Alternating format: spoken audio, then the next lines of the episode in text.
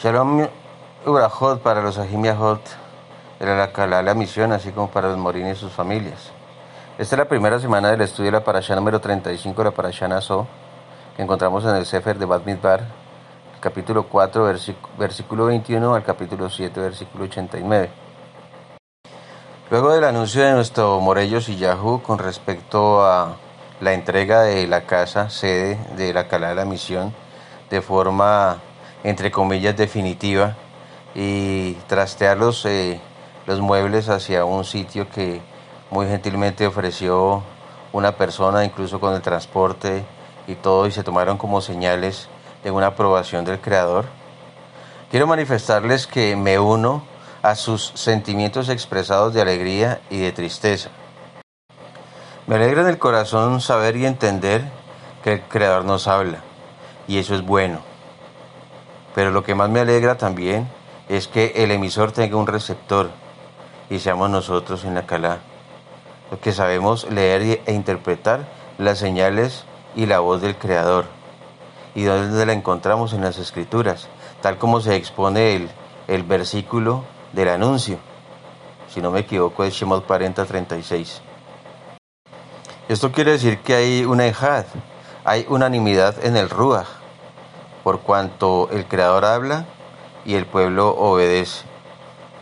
Esto quiere decir que también pues que vamos a tener que dejar de vernos, vamos a distanciarnos. Y eso puede causar un poco de nostalgia eh, por aquello del apego a las cosas materiales, eh, el espacio de la casa, el disfrutar de la compañía fraternal y de las charlas coloquiales entre los hermanos. Pero también es cierto que esto nos llama a nuevos retos como pueblo de Israel. El Creador sigue organizándonos. Aún sin entender, nosotros obedecemos. Pero va pasando el tiempo y empezamos a entender los motivos e intenciones del Creador para con nosotros. Y eso es lo que ha enamorado al Creador de su pueblo, el pueblo dócil y obediente.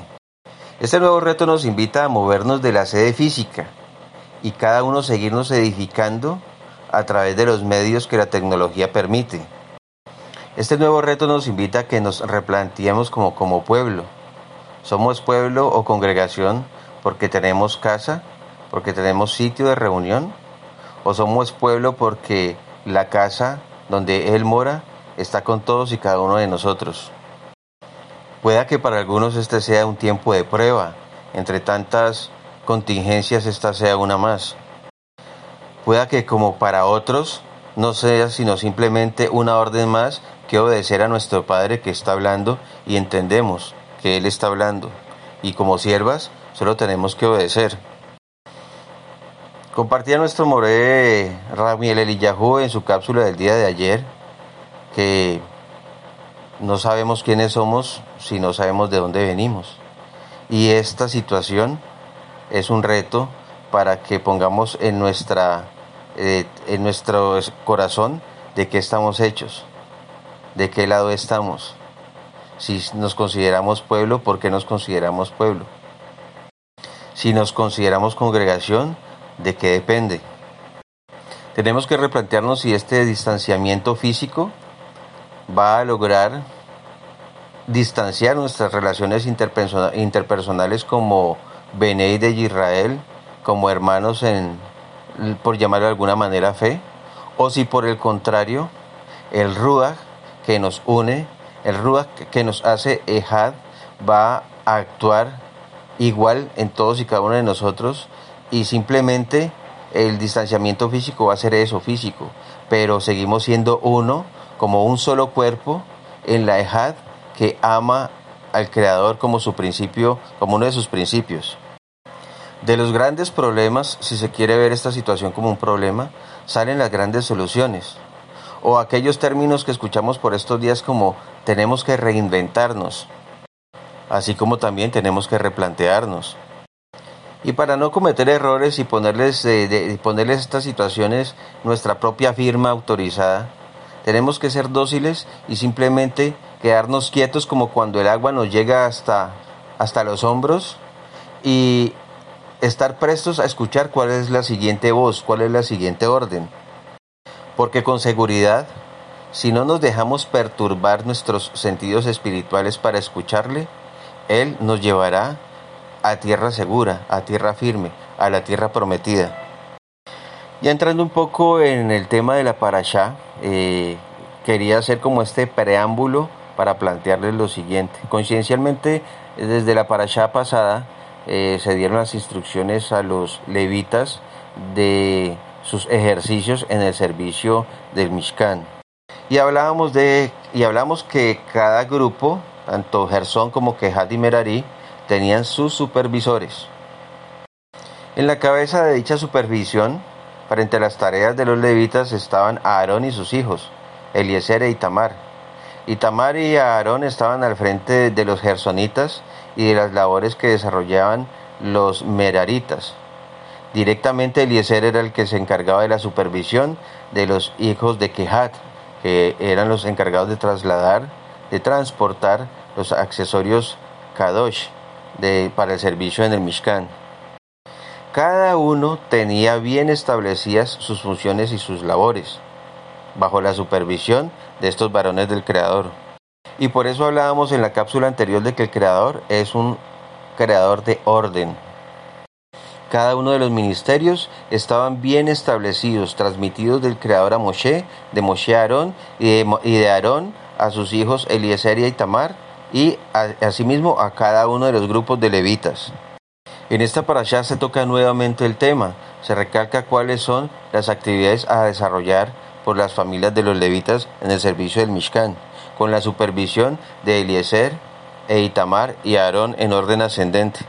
Luego entonces quiere decir, y ya conocemos todos, que cuando estos temas se repiten dos y tres veces, son una confirmación de la importancia que tiene el orden y la disciplina delante de nuestro Padre Creador. En el censo de los levitas se establecieron 8.580 eh, levitas con edades de 30 a 50 años aptos para el servicio el Mishkan. Pero en el 8.24, en el capítulo 8, verso 24, habla de los que tienen 25 años en adelante, hasta los 50. Entonces, eso parecería una confusión deducimos que los cinco años son de preparación en las artes de los sacrificios y del servicio en el Mishkan. O sea que no es un ejercicio liviano, no es un juego, sino que es una, una preparación universitaria, si se podría llamar, aunque me imagino que de ahí fue que tomaron las universidades los cinco años, no sé. Pero era toda una preparación que merecía respeto, reverencia y solemnidad y cuando se cumplían los 25 años, ya el varón de la casa de Levi se integraba profundamente a su adiestramiento en estas faenas.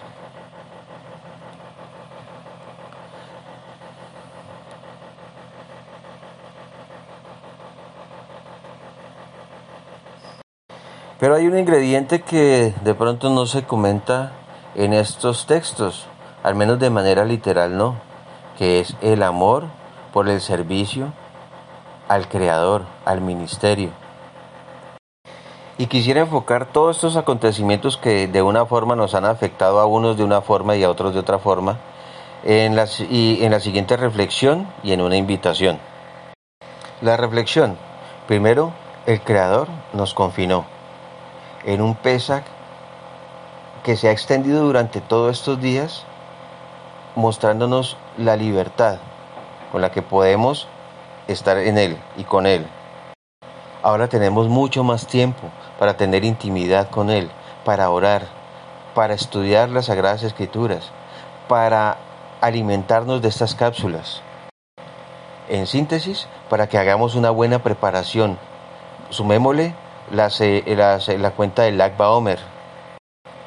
El Creador es bueno, es bueno y nos facilita este tiempo, tiempo precioso para que andemos en estos caminos. Segundo, nos muestra por dos parashot consecutivas el servicio de los levitas y somos casa de real sacerdocio. Nos muestra todas las instrucciones durante el libro de Vallicra y, y en este libro de Badmisbar que está empezando, todos los compromisos que como, que como levitas o como servidores del Creador debemos tener en cuenta. Y ahora nos manda para nuestras casas, por decirlo de alguna forma, no me van a malinterpretar, y llegamos un momento de decir, ¿y qué vamos a hacer con todo esto? Pues con toda esta preparación, con todas las herramientas que tenemos ahora, eh, internet, cápsulas, cuenta del Homer, prédicas por doquier que nos alimentan grandemente nuestro, nuestro corazón y nuestro espíritu, pues establecer nuestro primer ministerio, el ministerio en la casa, el ministerio en que nos edificamos y edificamos a nuestra esposa y a nuestros hijos, el ministerio de recibir bendición y compartirla y extenderla hacia nuestras casas, nuestras esposas, nuestros hijos. En el ministerio donde estamos obligados como Rosh Mishpaha a hacer un verdadero testificar que edifique nuestra casa. El ministerio que pone por encima del Netflix, del reality, del partido de fútbol, de las películas y del relax, el amor del Creador, escuchando sus audios, estudiando la palabra, estando en intimidad con el Padre.